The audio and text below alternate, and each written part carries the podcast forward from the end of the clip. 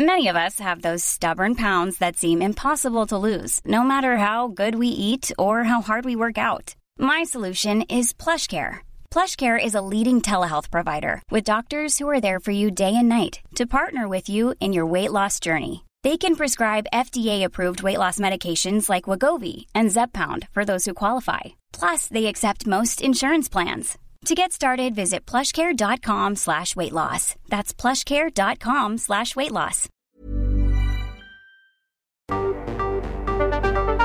El Heraldo Radio presenta Cámara de Origen, un nuevo espacio para enterarnos del trabajo de las legisladoras y legisladores en los Congresos de México.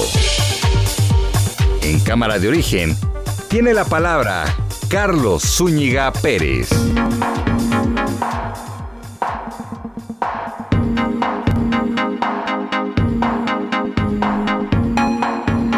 Buenas tardes, gracias por acompañarnos en esta nueva emisión de Cámara de Origen. Les habla Carlos Zúñiga Pérez. En la siguiente hora vamos a actualizar la información y vamos a tener también entrevistas referentes a la discusión del presupuesto de egresos en la Cámara de Diputados. En estos momentos hay un receso después de que comenzó a circular el dictamen. Después de que se conoció, hay un recorte importante a los órganos autónomos, entre ellos el Instituto Nacional Electoral. Y pues seguramente viene una andanada de reservas por parte de la oposición, aunque ya tenemos conocimiento nosotros de que pues no le harán mucho caso. Vamos a escuchar por lo pronto cómo va la información a esta hora del día. Marcelo Ebrard. 18 de noviembre tendremos novena cumbre de líderes de América del Norte con la presencia del presidente López Obrador, presidente Biden y el primer ministro Trudeau. Tendremos reunión bilateral entre el presidente López Obrador y el presidente Biden y tendremos reunión bilateral presidente López Obrador, primer ministro Trudeau con el presidente de Estados Unidos buscaría abordar el tema de la reforma eléctrica. No está en la agenda, pero si surgiera, nosotros eh, explicaríamos en qué consiste la reforma. Fue una buena decisión de Santiago Nieto de presentar su renuncia y creo que también fue una decisión el nombramiento de Pablo Gómez. Es un hombre íntegro, honesto, incorruptible. ¿Tengo que decir más? Lorenzo Córdoba, consejero presidente del INE. Han aprobado sendos acuerdos para iniciar los preparativos de la revocación de mandato, aun cuando en estos momentos no hay todavía certeza jurídica de su realización si el INE fuera cierto, como algunos detractores señalan, boicotear este ejercicio, que alguien me explique cómo es que estamos haciendo todo lo necesario para que el mismo se lleve a cabo. Laida Sansores, gobernadora de Campeche. El tapaboca ya es opcional. Si quieres te lo pones y si no, no. Así que si aquí se lo quieren quitar, quítenselo, ¿eh? Nosotros hemos declarado COVID free todos los lugares en donde estamos. Ya estamos en verde. El tapaboca, como dice la gobernadora Laida Sansores. Bueno, bueno, pues. Y eso que el gobierno federal sigue gastando mucho dinero ¿eh? en campañas de publicidad pidiéndole a la gente lo correcto que siga usando el cubrebocas a pesar de que ya estén vacunados. En fin, le decía, la Cámara de Diputados decretó un receso en la discusión del presupuesto de egresos 2022. La sesión va a reiniciar a las 6 de la tarde para votar el dictamen general. Es un espacio que nosotros vamos a aprovechar para platicar con los diputados, con quien ya pactamos entrevistas el día de hoy. Bueno, y decíamos, el presidente del INE, Lorenzo Córdoba, advirtió que el recorte de 4.913 millones de pesos al presupuesto del INE pone en riesgo la eventual realización de la revocación de mandato y recalcó que el INE no busca bloquear este ejercicio. Pero ojo, eh, ojo, va llegando información de última hora aquí a Cámara de Origen, donde el INE aprueba aplazar Sí, se aplaza unos días la consulta para la revocación de mandato. Hay una nueva fecha y esta nueva fecha será el 10 de abril de 2022. Tendremos los detalles aquí en Cámara de Origen. Y el ex titular de la Unidad de Inteligencia Financiera, Santiago Nieto, agradeció hoy las invitaciones que ha tenido para integrarse a diferentes eh, espacios, pero asegura que en tiempos revueltos el silencio, la moderación deben regir su conducta. Nieto dice esto en su cuenta de Twitter. Primero decisiones personales, familiares y después políticas. Esto lo mencionó después de que ayer escuchábamos a el, el, coordinador de los eh, senadores de Morena, Ricardo Monreal diciendo que pues igual ellos podrían llamar a Santiago Nieto a que los asesore. En audiencia desarrollada en el reclusorio norte, la Fiscalía General de la República solicitó sujetar a prisión preventiva justificada a Emilio Lozoya, pero ahora por el caso de agronitrogenados.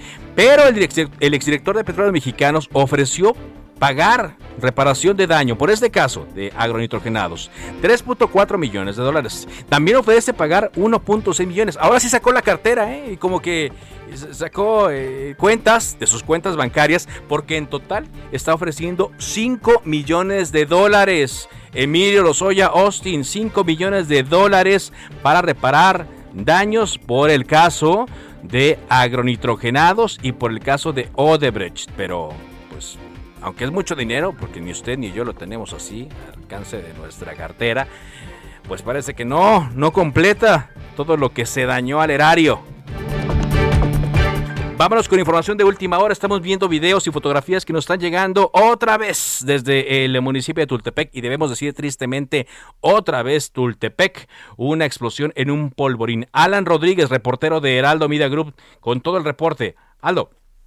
Hola, ¿qué tal, Carlos? Amigos, muy buenas tardes. Como lo mencionas de nueva cuenta, se registró una explosión en un taller de artesanía de pirotecnia. Esto ocurre en el barrio de la colonia Guadalupe Tlacintla, en la calle de Francisco Sarabia, entre las calles de Miguel Allende y José María Morelos y Pavón. En este punto ya personal de los servicios de emergencia han hecho presencia y han trasladado a una persona con quemaduras de segundo y tercer grado hacia el hospital de Lomas Verdes. La situación hasta el momento el fuego no ha sido controlado y ya se también daños en las viviendas aledañas. Cabe señalar que este polvorín, como lo mencionas, Carlos, se encuentra dentro de una zona habitacional, por lo cual, pues bueno, el susto de la explosión impactó a varias personas que afortunadamente ya en estos momentos tuvieron que ser replegadas personal de bomberos de la del municipio, así como de los municipios aledaños, como lo es Umpango, han brindado ya sus servicios en el apoyo a la población y afortunadamente la situación será cuestión de unos minutos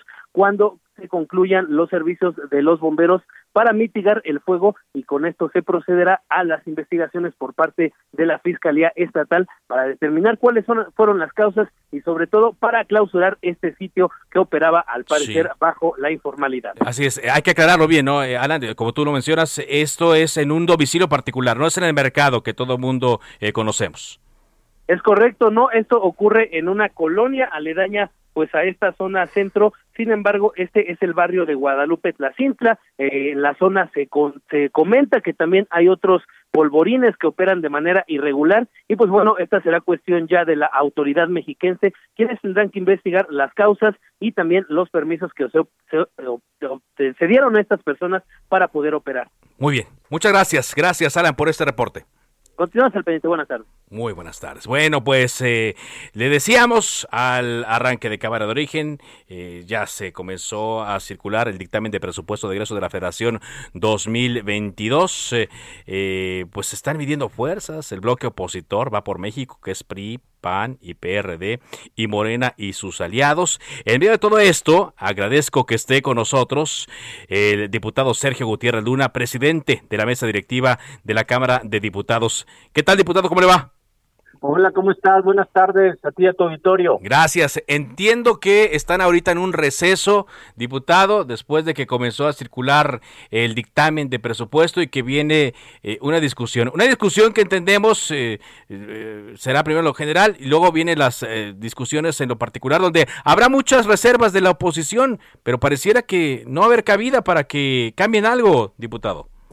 Mira, ya acabamos la discusión en lo general. Ah, ok. Ahorita el receso lo dictamos para que la Secretaría de Servicios Parlamentarios organice las reservas. Son muchas reservas que me dieron todo, que metieron o presentaron todos los grupos parlamentarios.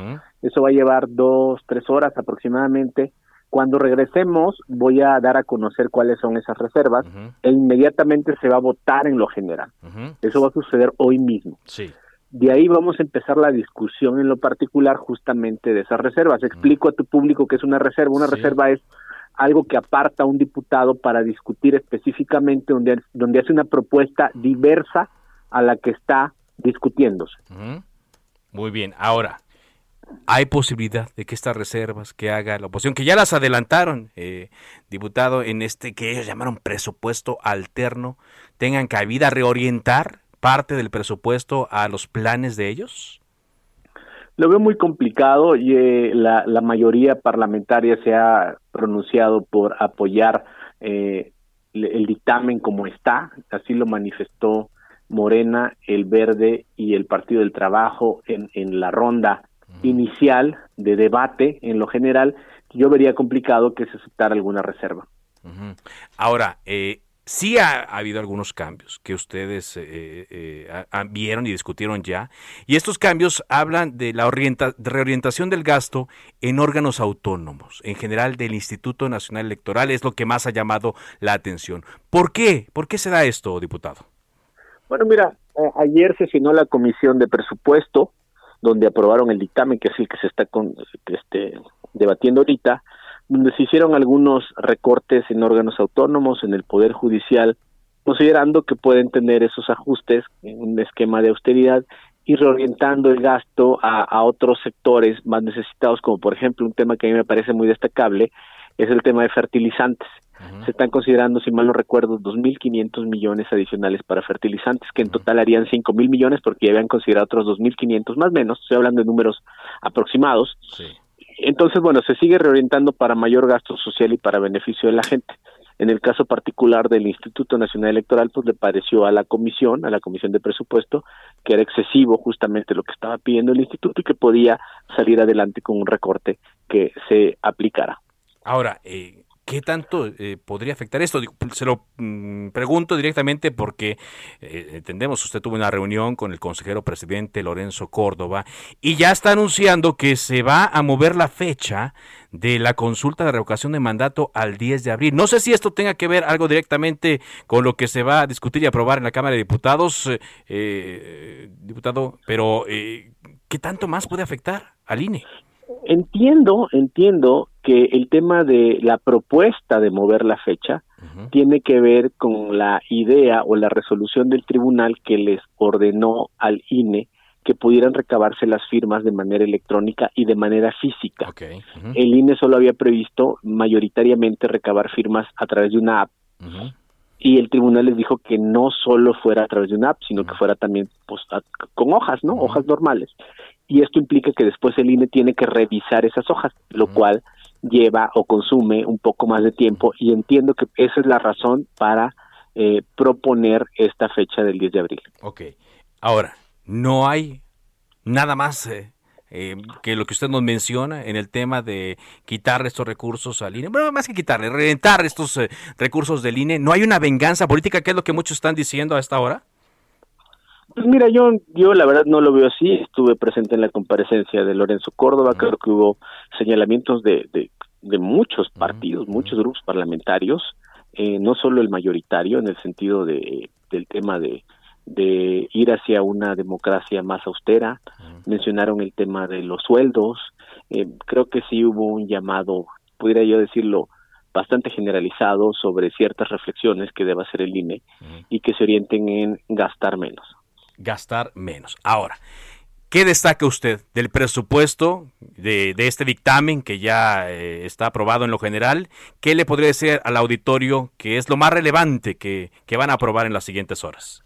Mira, continúa el apoyo para los que menos tienen, eh, programas de desarrollo social que son muy importantes, pero también hay proyectos de infraestructura que a me gustaría destacar, particularmente unos del sureste que van a venir a redimensionar al sureste mexicano corredor interoceánico del Istmo de Tehuantepec, 10 mil millones, un nuevo aeropuerto en la, en la Riviera Maya, en Tulum, 11 mil millones de pesos, y el Tren Maya, 60 mil millones de pesos para el próximo año. Esto va a generar un detonante económico de trabajo, de empleos, y en el futuro, cuando funcionen estos, estas importantes obras de infraestructura, redimensionar el, el, la forma en la que se va a mover la economía en esa región del país, por ejemplo.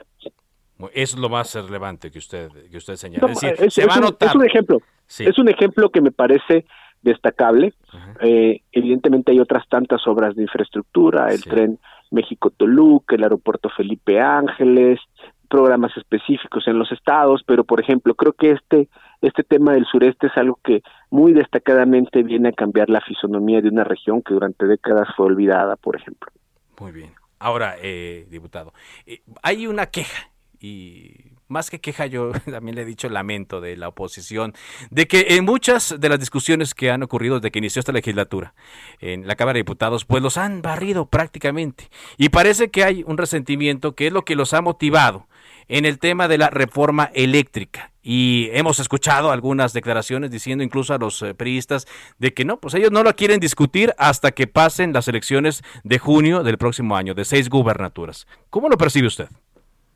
Yo lo que diría es que todos tenemos que, serenarnos y visualizar que este tema de la reforma eléctrica es un tema de interés nacional y de seguridad nacional, que tenemos de tomarlo en esa dimensión, tener un debate serio, eh, foros eh, de parlamento abierto y yo creo que debemos ir en esa ruta, no precipitarnos en las conclusiones, no precipitarnos, precipitarnos en los juicios políticos, visualizar que más allá del interés individual o de partido hay un interés de la nación. No debemos vernos o visualizarnos como lamentablemente está sucediendo en España, donde eh, tienen una crisis ahí porque mucha gente ya no puede pagar los recibos de luz allá. Hay que un poco vernos en ese espejo y analizar cuál debe ser la mejor ruta para tener una garantía de eh, precios justos en nuestro país.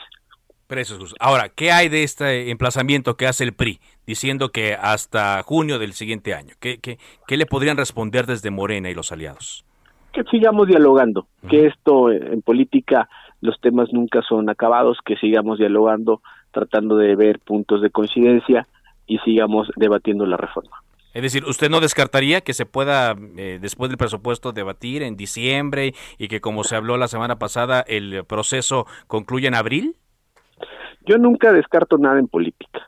¿Y qué tenemos que hacer? Pienso yo en Morena, seguir trabajando para que avance la reforma, con diálogo, haciendo política, eh, generando acuerdos, buscando opciones. Ahora, hacer política, como usted bien lo menciona, implica ceder en algo. ¿Están dispuestos a ceder en algo? Yo creo que hay que hay que ver bien cuál pudiera ser la pretensión que tuviera la, la oposición y hay elementos mínimos o irreductibles en los que no se pudiera ceder, ¿no? Por ejemplo, yo creo que hay coincidencias, incluso de todos. Yo creo que nadie quiere que empresas mexicanas o extranjeras tengan ganancias exorbitantes a costa de los mexicanos y del sistema eléctrico. Yo creo que eso nadie lo quiere. Que sí queremos que haya una participación de las empresas justa, con ganancias justas, equilibradas en un sector regulado por el Estado, por ser un sector de estrategia, un sector estratégico. Muy bien. Me regreso al tema con el que iniciábamos, eh, diputado. Estoy platicando con el diputado Sergio Gutiérrez Luna. Aprovechando que están en este receso, eh, antes de, reiniciar la sesión, diputado, presidente de la mesa directiva, eh, usted dijo, estuvo en la comparecencia de Lorenzo Córdoba, fue algo histórico, algo inédito, se habló de varios de, estos temas, pero usted ha sido uno de los principales promotores también de la consulta de revocación de mandato. A reorientar estos recursos, sí hay la posibilidad de que el INE lleve tal cual la consulta con la calidad y confianza con lo que se han llevado otros procesos? Tendría que hacer recortes en otras áreas para cumplir con sus obligaciones constitucionales. Una de sus obligaciones constitucionales es justamente si se juntan las firmas, eh, son dos millones setecientos mil firmas, pues iniciar el proceso de, de, de convocatoria para la ratificación o revocación de mandato. Muy bien. Finalmente, eh, diputado, le quiero preguntar eh, su opinión sobre eh, la renuncia del titular de la Unidad de Inteligencia Financiera y la llegada de Pablo Gómez a este lugar. Mira, yo creo que ha sido muy claro Santiago Nieto en decir que privilegió cualquier polémica, el, privilegió el proyecto ante cualquier polémica, lo cual debe de reconocerle una posición de altura. Y en el tema de Pablo Gómez, yo tuve la oportunidad de conocerlo la legislatura pasada, también era diputado y él, él lo era también. Es un es un gigante Pablo Gómez, un, un hombre extraordinario con mucha experiencia política, técnica, te puedo decir que es una biblioteca además. Sí. Oiga, otra declaración que usted había hecho también, eh, que iban a, a, invitar a Ken Salazar a debatir, a platicar más bien sobre la reforma eléctrica. ¿Hay algún avance ya en esto? No, no, no fue particularmente como decir que, que se le iba a invitar, sino que él había manifestado que tenía algunas dudas o preocupaciones. Y yo dije que pues no había ningún problema en que se pudieran eh, dirimir o comentar esas dudas o preocupaciones pues en un, ejercicio democrático. Y eso fue en el contexto de que el, coordinador Nacho Mier eh, señaló que convocaba a los dueños de las empresas eh, que generan energía eléctrica, las empresas privadas, o a sus altos directivos para que vinieran a la Cámara a debatir. Muy bien. Bueno, pues vienen intensas horas entonces. Eh, ¿Qué tipo de debate van, van a, va a conducir para el presupuesto, diputado? Mira, hasta el momento vamos muy bien. Va a sido un debate respetuoso en términos generales. Ha habido momentos donde se han tratado de acelerar las cosas, las hemos logrado ahí mantener y yo creo que debemos de seguir por esa ruta. Le agradezco que haya estado con nosotros en Cámara de Origen. Te mando un fuerte abrazo. Gracias. Estamos reportando lo que pase aquí. Ah, estamos atentos. Gracias, Sergio Gutiérrez Luna, diputado de Morena, presidente de la mesa directiva. Pues si todo sale bien, eh, por ahí de las seis de la tarde, van a comunicar cuántas reservas hay. Mira, en la discusión del paquete fiscal, o sea, de la línea de ingresos, hubo más de 500 reservas. Aquí vamos a ver cuántas prepararon los diputados de oposición. Justamente ahí en la Cámara de Diputados está Elia Castillo. ¿Cómo estuvo la primera parte de la sesión, Elia? Muy buenas tardes, Carlos. Te saludo con gusto. Pues entre protestas, mantas y amagos de Morena y aliados y del bloque opositor de Va por México que conforman PAN, PRI y PRD, pues eh, se midieron fuerzas en la tribuna durante el arranque de la discusión en el Pleno de la Cámara de Diputados del dictamen del presupuesto de egresos de la Federación 2022, que recordemos contempla un gasto del gobierno federal de 7 millones 88 mil millones de pesos. Te comento que el bloque opositor de Va por México fue el primero en mostrar músculo desde la tribuna del Salón de Sesiones del Palacio Legislativo de San Lázaro al manifestar el posicionamiento sobre este dictamen. El coordinador del PRD, Luis Espinosa Cházaro, fue respaldado por todos los integrantes de la alianza, perredistas, panistas y priistas, quienes subieron a la tribuna a manera de respaldo. En este sentido, bueno, pues los coordinadores de las tres fuerzas parlamentarias de oposición llamaron a Morena y aliados a escuchar su propuesta de presupuesto alternativo que recordemos presentaron el lunes pasado y que contempla una reasignación presupuestal de 380 mil millones de pesos. Te comento que dentro de los amagos, pues la fracción parlamentaria del PRI, el coordinador priista Rubén Moreira, pues le recordó a Morena que los necesitan para la aprobación de otro tipo de reformas, sin mencionar nombres, pero en clara alusión a la reforma eléctrica que está frenada y que se espera sea discutida el próximo año y también que el PRI ya advirtió que no va a discutir hasta después de la elección de junio del 2022. Escuchemos cómo lo dijo el coordinador priista Rubén Moreira. A la mayoría oficialista le pedimos que estos días que estemos acá debatamos con profundidad, que rompamos el círculo pernicioso de la polarización del país, que a nadie ayuda, que construyamos desde acá los acuerdos que México necesita. No olvide esa mayoría que solo votó por ustedes el 48%, que las oposiciones, incluyendo los de otros partidos, tenemos el 52% de los votos, que si ustedes son más diputados es por una ficción que se llama sobre representación pero que los mexicanos no les dieron la mayoría, ni aquí ni para otras reformas. Así que pedimos respeto para la discusión, si después quieren discutir alguna otra cosa. Gracias. Así fue, Carlos, así fue el amago del el PRI. Luego de este receso que declararon a las 3.25 de la tarde, te comento que al momento se han inscrito 100, eh, 1.800 reservas al dictamen del presupuesto de ¿1.800? Así es, 1.800 reservas que se discutirán en los próximos días y se espera que pues termine a más tardar entre el viernes y el sábado la discusión en lo particular de estas 1.800 reservas. ¿Ibas preparada, Elia, para la cobertura tan larga? Mira, lo que se espera es que eh, declaren recesos diarios. Ajá. Eh, se, eh, tenga una discusión de 12 horas, inicie la sesión a las 10 de la mañana, concluya a las 10, 11 de la noche y se cita para el día siguiente Este, así es como se como se van a aventar la discusión en lo particular de pues estas más de 1800 reservas. Porque aquellas ya maratónicas pues no tienen caso, ¿no? Qué bueno que se dieron cuenta de eso, no tienen caso para nadie, empezando por ellos porque al final de cuentas ya ni saben qué es lo que están votando. Bueno, pues eh, si te parece, hablamos mañana y hablamos el viernes de cómo va esta discusión. Por supuesto que sí, Carlos. Muchas gracias. Gracias a Elia Castillo, pues sí, se van a tardar un ratote en estar discutiendo estas más de 1.800 reservas, imagínese usted.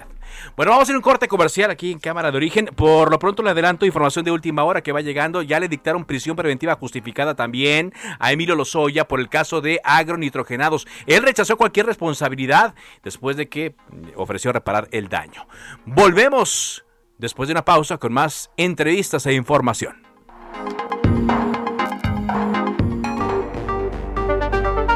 Se decreta un receso. Vamos a un corte, pero volvemos a Cámara de Origen con Carlos Zúñiga Pérez.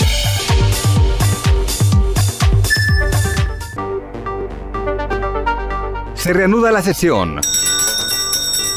Volvemos a Cámara de Origen con Carlos Zúñiga Pérez.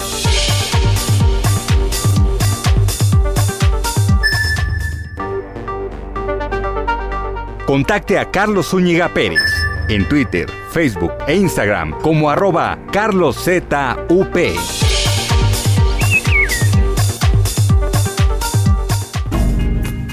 Ruta 2022.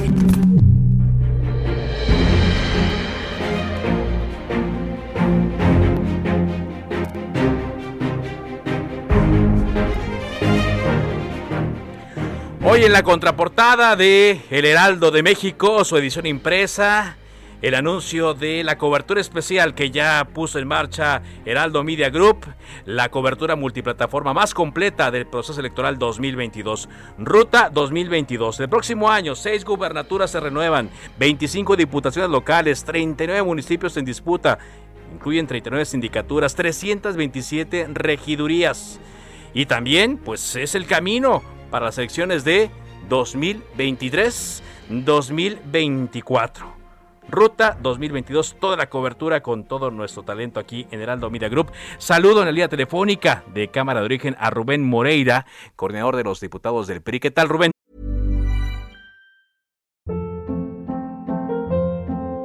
Hold up. What was that? Boring. No flavor. That was as bad as those leftovers you ate all week. Kiki Palmer here, and it's time to say hello to something fresh and guilt-free. Hello Fresh. Jazz up dinner with pecan-crusted chicken or garlic butter shrimp scampi. Now that's music to my mouth. Hello Fresh. Let's get this dinner party started. Discover all the delicious possibilities at hellofresh.com.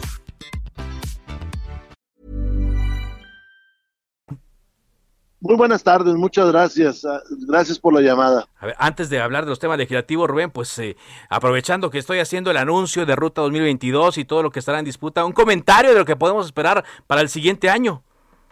Va a ser una contienda fuerte. Nosotros nos presentaremos como coalición en los seis estados. El objetivo es tener los seis triunfos. Creo que podemos refrendar nuestras gobernaturas. Y la coalición PRI, PAN, PRD ya está trabajando en eso. Hemos tenido ya muchas reuniones, vamos a los procesos, cumpliremos con las acciones afirmativas que tenemos que hacerlo y lo hacemos con gusto, tres mujeres y tres hombres para contender en estos seis estados. Tres mujeres y tres hombres, entonces ya nos, nos adelanta. Además, bueno, toda la negociación que habrá por el resto de los eh, eh, cargos que estarán en disputa. Pero Rubén, antes de esto, hay otras aduanas. Una de ellas, primero, es el presupuesto de egresos, más las otras discusiones que habrá de las reformas propuestas por el Ejecutivo. Eh, hoy hacía usted una advertencia allí en la tribuna de la Cámara de Diputados. Decía, le recuerdo Morena que nos necesita para las eh, siguientes reformas. Eso le dijo así, directamente, tal cual. Nosotros lo que le hemos dicho, eh, la coalición va por México, no solamente el PRI, es que estamos dispuestos a dar todos los debates, pero que es un mal augurio que en el caso del presupuesto, pues no se quiere discutir nada cuando hay argumentos sólidos para cambiar los dictámenes, para llevar recursos a estados, municipios, porque hay argumentos sólidos para llevarle dinero a los niños con cáncer, a las mujeres que son agraviadas. Entonces, pues es como va ahora el debate. Eh, les quiero decir que Morena y sus aliados tuvieron 48% de votos en la última elección. Y todas las oposiciones 52 por una ficción que se llama sobre representación ellos tienen más diputados. Pero no tampoco no tienen los diputados suficientes para sacar una reforma eh, constitucional que ahí requieren las dos terceras partes y bueno pues ellos han anunciado la eléctrica la electoral y la reforma eh, que se llama este, de la Guardia Nacional sí nosotros estamos abiertos al diálogo. Eso no quiere decir que vayamos a decir que sí eh, o que no. Nosotros lo que queremos es que se discutan todos los temas. El tema del litio, por ejemplo, y nosotros eh, queremos ver si es cierto lo que se dice de que en las reformas anteriores hubo malas prácticas, que no se paga el porteo de la electricidad, que hay empresas que no pagan ese porteo, que hay empresas que eh, no pagan los respaldos eléctricos, que las subastas son una ficción, o que se juega con unas cantidades, pero en realidad se paga con cantidades más altas. Pues todo eso lo queremos ver. Si es cierto, bueno, pues proceder en consecuencia. Sí. Y si no es cierto, bueno, pues que las cosas sigan así. A nosotros siempre nos ha parecido muy sospechoso que alguien diga no, sí de entrada, porque pareciera que no quiere que se discuta. Y el objetivo del Congreso, para lo cual ustedes eligen diputadas y diputados, para que se debatan las cosas. Exacto, que haya debate, que no, que no se impongan. ¿Qué respuesta han tenido, Rubén, del ah, emplazamiento que hizo el líder nacional del PRI, Alejandro Moreno, también compañero de usted en esta eh, bancada, de que se discutiría hasta después de las elecciones de junio del próximo año, de esta ruta 2022 que estamos marcando? Eh, ¿Hay alguna respuesta ya de Moreno y sus aliados? Miren, nosotros creemos que este año no se puede votar. Y el, y el siguiente semestre, pues está, es el previo a la elección del 20% de los estados. Entonces, la discusión se puede volver, por un lado, electorera, y por otro lado, si es una discusión tan importante, pues también tenemos que tenerle respeto a la misma y no mezclarla con temas electorales y sentarnos prudentemente a debatirla y discutirla. El PRI propuso desde un inicio un parlamento abierto, pero un parlamento abierto serio. No lo que tuvimos en días anteriores, que son ficciones, que son cosas, eh, son parlamentos, digamos, patitos, sino algo con seriedad, con prudencia. Que vengan a la Cámara las y los capitanes de industria, de empresa, que producen energía, que la trasladan, que, que, que, que la autogeneran, y que nos digan si es cierto lo que dice el gobierno de que hay abusos. En caso de que los haya, pues tendremos que resolver cómo eliminarlos. Queremos que vengan expertos para que nos hablen sobre el litio. Sí. Expertos que nos hablen sobre cómo el mundo está resolviendo los temas de eh, las energías limpias, pero que son inestables. ¿Esto qué quiere decir? Que no todo el día los puedes contar con ellas. Exacto. Y que yo con todo respeto eh, lo digo, pues que sea un debate entre mexicanos. Lo digo también con todos los respetos para las naciones amigas. Este un, debate como, en el caso de Estados Unidos, ¿no? Que hemos visto muy activo al embajador de Estados Unidos.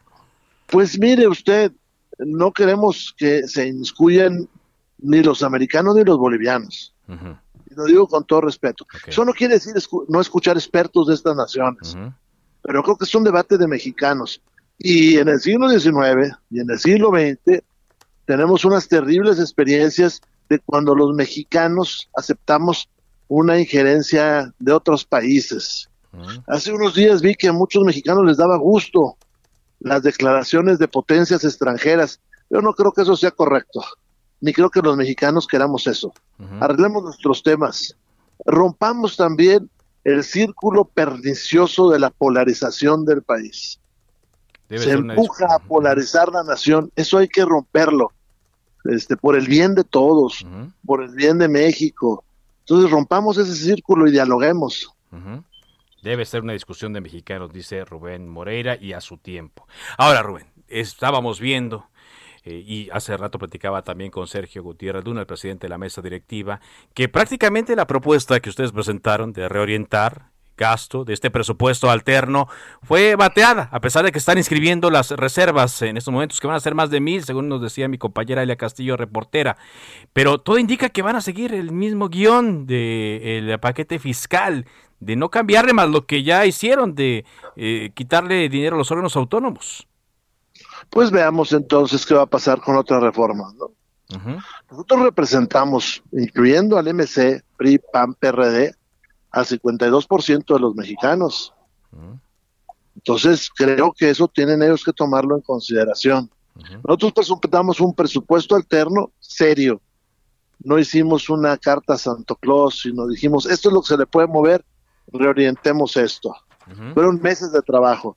Y también hemos hecho nuestras reservas. Porque también tenemos que decir al pueblo de Musquis, por ejemplo, en Coahuila, nosotros pedimos fondos para pueblos mágicos. Tú eres pueblo mágico y mira, Morena no te los está concediendo. Le tenemos que decir a los mexicanos, si no se fortalecen las policías municipales no va a haber paz. Pero Morena eliminó los fondos para las policías municipales y estatales. Le tenemos que decir a los mexicanos, oye, hay carreteras totalmente destrozadas, en la Sierra de Hidalgo, en la Sierra de Veracruz, en, el norte del país. Bueno, Morena no les quiere destinar recursos. Morena busca una popularidad en base a la entrega de recursos a las personas. Lo que nosotros no condenamos, lo que condenamos nosotros es que no haya recursos para las obras colectivas. ¿Cuántos mexicanos hoy tienen un dinerito para, comprar un refrigerador y mantener su comida, pero no tienen electricidad. Sí. ¿Cuántos mexicanos tienen ahora un dinerito para comprar un servicio sanitario? Sí, pero no tienen en este momento drenaje o agua potable. Faltan, sí, faltan eh, estas obras. Ahora, eh, diputado, estoy platicando con Rubén Moreira, coordinador de los diputados del PRI. Eh, ah, hemos escuchado sobre el PRI todo tipo de cosas, que sí vota a favor de la reforma eléctrica, se va a exterminar, que sí está muy fortalecido. Decía hace rato Sergio Gutiérrez Luna, y creo que escuchábamos también en Aso de que iban a negociar, que iban a tratar de convencerlos, pero negociar implica, pues, ceder en algo. Y yo no sé si hay el espíritu, que ustedes lo consideren así, por parte de Morenos aliados, de que se ceda en algo. Mire, a México le hace falta una democracia deliberativa. Por eso nosotros proponemos un parlamento abierto donde venga el capitán de empresa, ese que es dueño de todas las tiendas estas de conveniencia, y esté por el otro lado, pues el titular de CFE y, de, y nos digan si sí pagan o no pagan el porteo, es decir, la transmisión de energía eléctrica. Que le tratemos de explicar a los mexicanos eh, en qué consiste el proceso de compra-venta de electricidad y cómo la CFE subsidia a algunas comunidades. Que sepamos si hay excesos por parte de la CFE. Nosotros le hemos propuesto a la mayoría que se transmita por el canal 11 o el canal 22 todos esos debates, que se hagan resúmenes, que se cite a expertos. Ya después habrá un, debate entre diputados. El problema del debate entre diputados es que luego termina con los shows que ustedes han visto. Sí, sí, exacto. referencias personales, como se dice coloquialmente, mentadas de madre. No, pues eso no ayuda, ¿verdad? Nosotros queremos saber, por ejemplo, lo de las subastas. Porque se ha dicho, no públicamente, que se subasta con un precio, pero al final del día se paga con el más alto precio que hay en el mercado. pues, pues, ¿de qué sirve que estén subastando.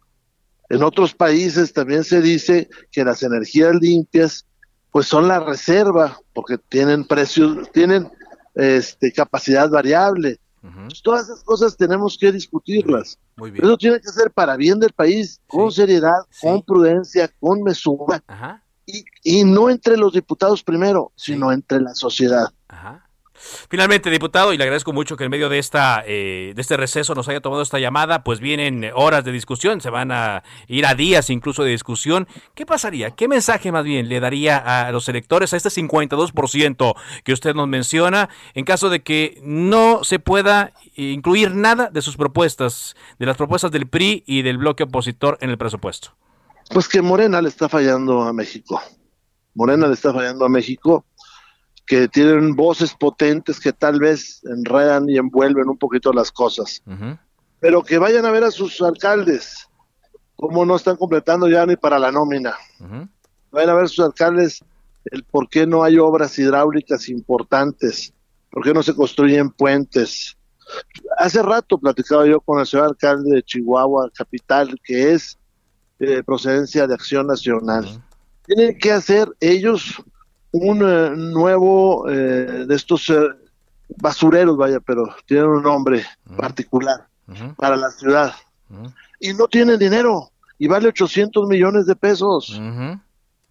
Entonces, pues si no hacen esta obra pública con dinero federal, pues no lo van a hacer nunca. Por cierto, le digo a los ciudadanos, se vende la idea de que el, dinero es del gobierno federal. No es cierto. Los estados y los municipios es donde se desarrollan las actividades económicas y son los que mandan a México, al gobierno federal el dinero. Bueno, pues tiene que regresar a esos lugares. Por ejemplo, en Hidalgo está la refinería de Tula. Pues eso demanda servicios públicos para los obreros, demanda servicios de ecología, demanda calles pavimentadas que que se desgastan. Pero el dinero que se produce ahí se viene al gobierno federal y luego ya no regresa. Y luego les dicen, súbanle los impuestos en los municipios, pero los impuestos es el predial, pues nunca van a completar. pues no. Pues le agradezco mucho, diputado, que nos haya tomado esta llamada. Estamos atentos a esta discusión y no descarto platicar más adelante con usted. Muy amable. Nos vemos, muchas gracias. Gracias, Rubén Moreira. Valdés, coordinador de los diputados del PRI. Bueno, rápidamente le comento que este miércoles 10 de noviembre se lleva a cabo en la Expo 2020 Dubai el Día Nacional de Honor a México una tradición de las exposiciones universales para celebrar elementos únicos de la cultura de los países participantes. Esta celebración comenzó con una solemne ceremonia en el Alguacil Plaza, donde se hizo la bandera de México, se entonó el himno nacional y estuvo la presencia de Marta Delgado, la subsecretaria de Asuntos Multilaterales y Derechos Humanos, también la embajadora de México ante Emiratos Árabes Unidos, Francisca Méndez, y el director del Pabellón México, Bernardo Noval. Hubo también gobernadores, Alejandro Murat de Oaxaca, Omar Fayad de Hidalgo, Mauricio Vila de Yucatán, Marcela González Sala y Petichore, la secretaria de Cultura y Turismo del Estado de México, además de cadetes y oficiales de la Secretaría de Marina de México que llegaron a Dubái en el buque Escuela Cuauhtémoc y cientos de espectadores. Marta Delgado, a nombre del Gobierno de México y de la Secretaria de Relaciones Exteriores, agradeció a los Emiratos Árabes Unidos por la invitación para participar en esta exposición universal y destacó que el Día Nacional de Honor a México permite acercar nuestra riqueza cultural, así como fomentar la inversión a México ante más de 190 naciones que participan y los millones de visitantes que recibe la expo. Y al finalizar la ceremonia, el Ballet Folclórico de México de Amalia Hernández ofreció un espectáculo con canciones mexicanas. También eh, esta tarde se realizó un desfile por la expo con la participación especial de México, que estuvo representado por elementos de la cultura popular mexicana como el mariachi, la catrina y trajes eh, tradicionales de la cultura. Así es que, bueno, pues importante este día, interesante este día de eh, la Día Nacional de México en la Expo 2020 Dubai. Son las 4.46 tiempo del centro de México. Ruta 2022.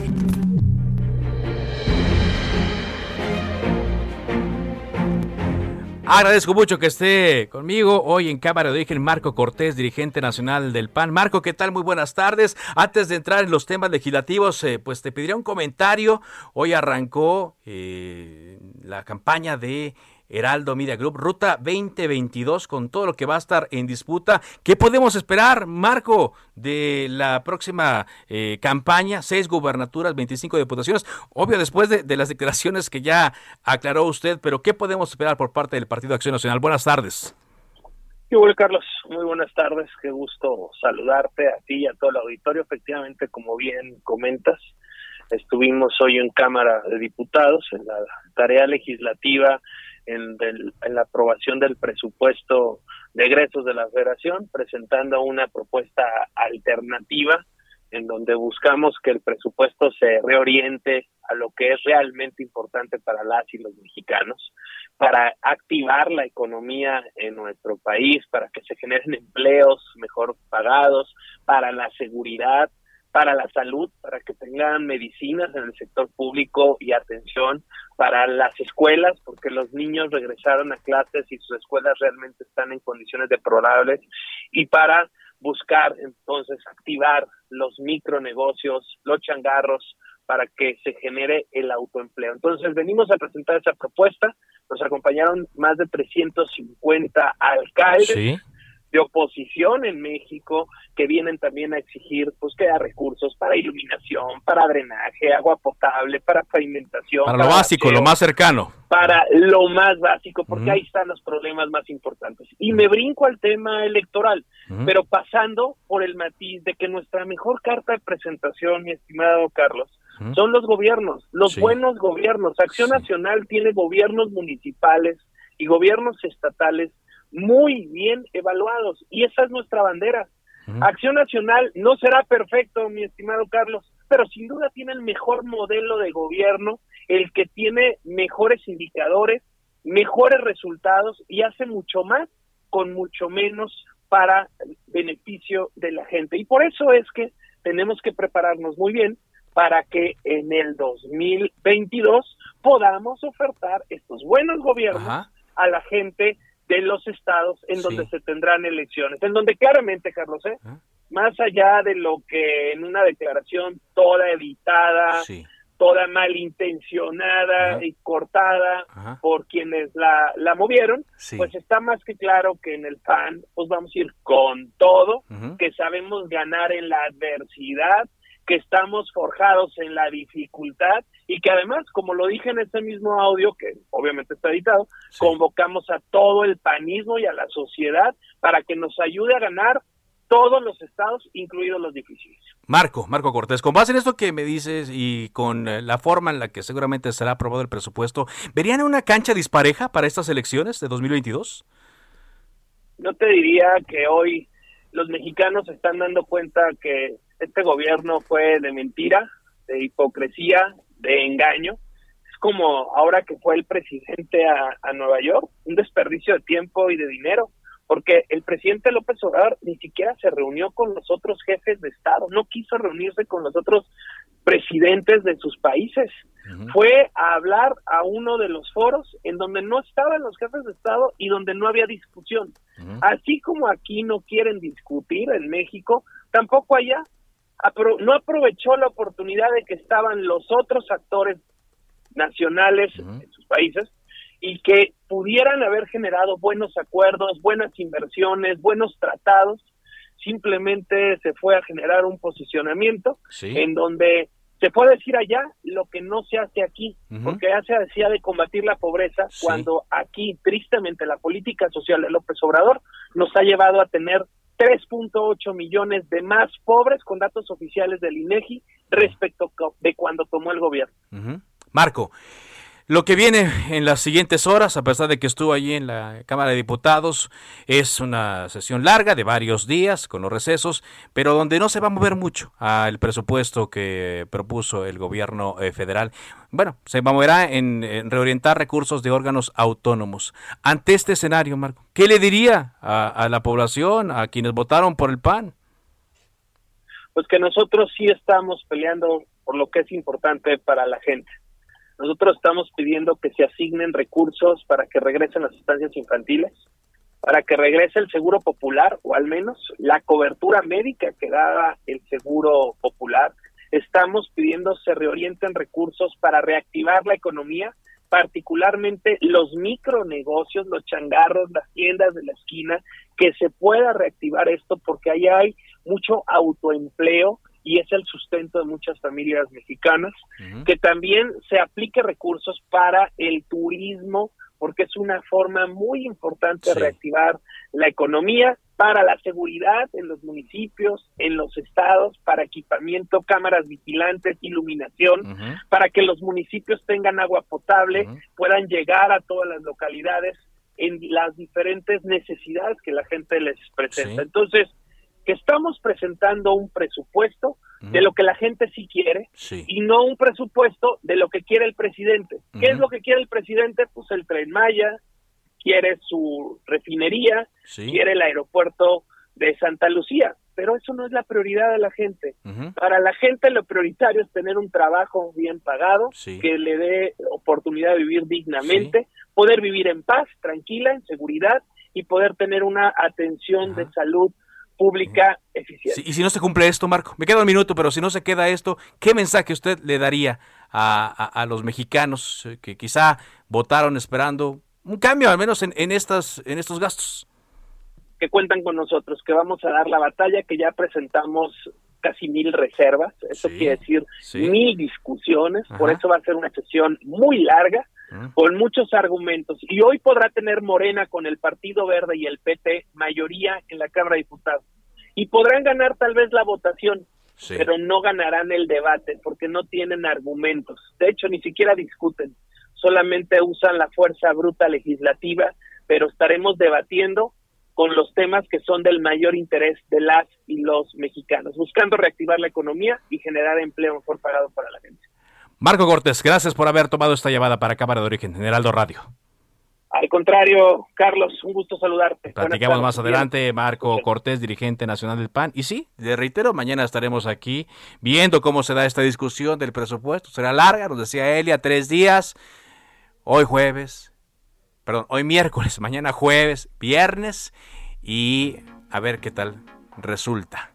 De esta forma llegamos a la parte final de Cámara de Origen. Gracias por habernos acompañado. Le recuerdo mi cuenta de Twitter, arroba carloszup. Ahí estoy a su disposición todo el tiempo. Quédese en Heraldo Radio. Viene enseguida Javier Solórzano con referente informativo. Por ahora es cuanto. Buenas tardes.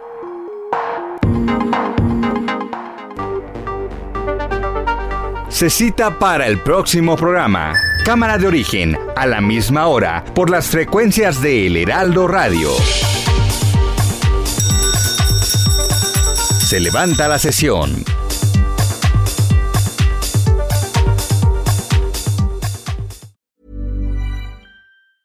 Ever catch yourself eating the same flavorless dinner three days in a row? Dreaming of something better? Well, HelloFresh is your guilt-free dream come true, baby. It's me, Kiki Palmer. Let's wake up those taste buds with hot, juicy pecan-crusted chicken or garlic butter shrimp scampi. Mm. Hello Fresh. Stop dreaming of all the delicious possibilities and dig in at HelloFresh.com. Let's get this dinner party started.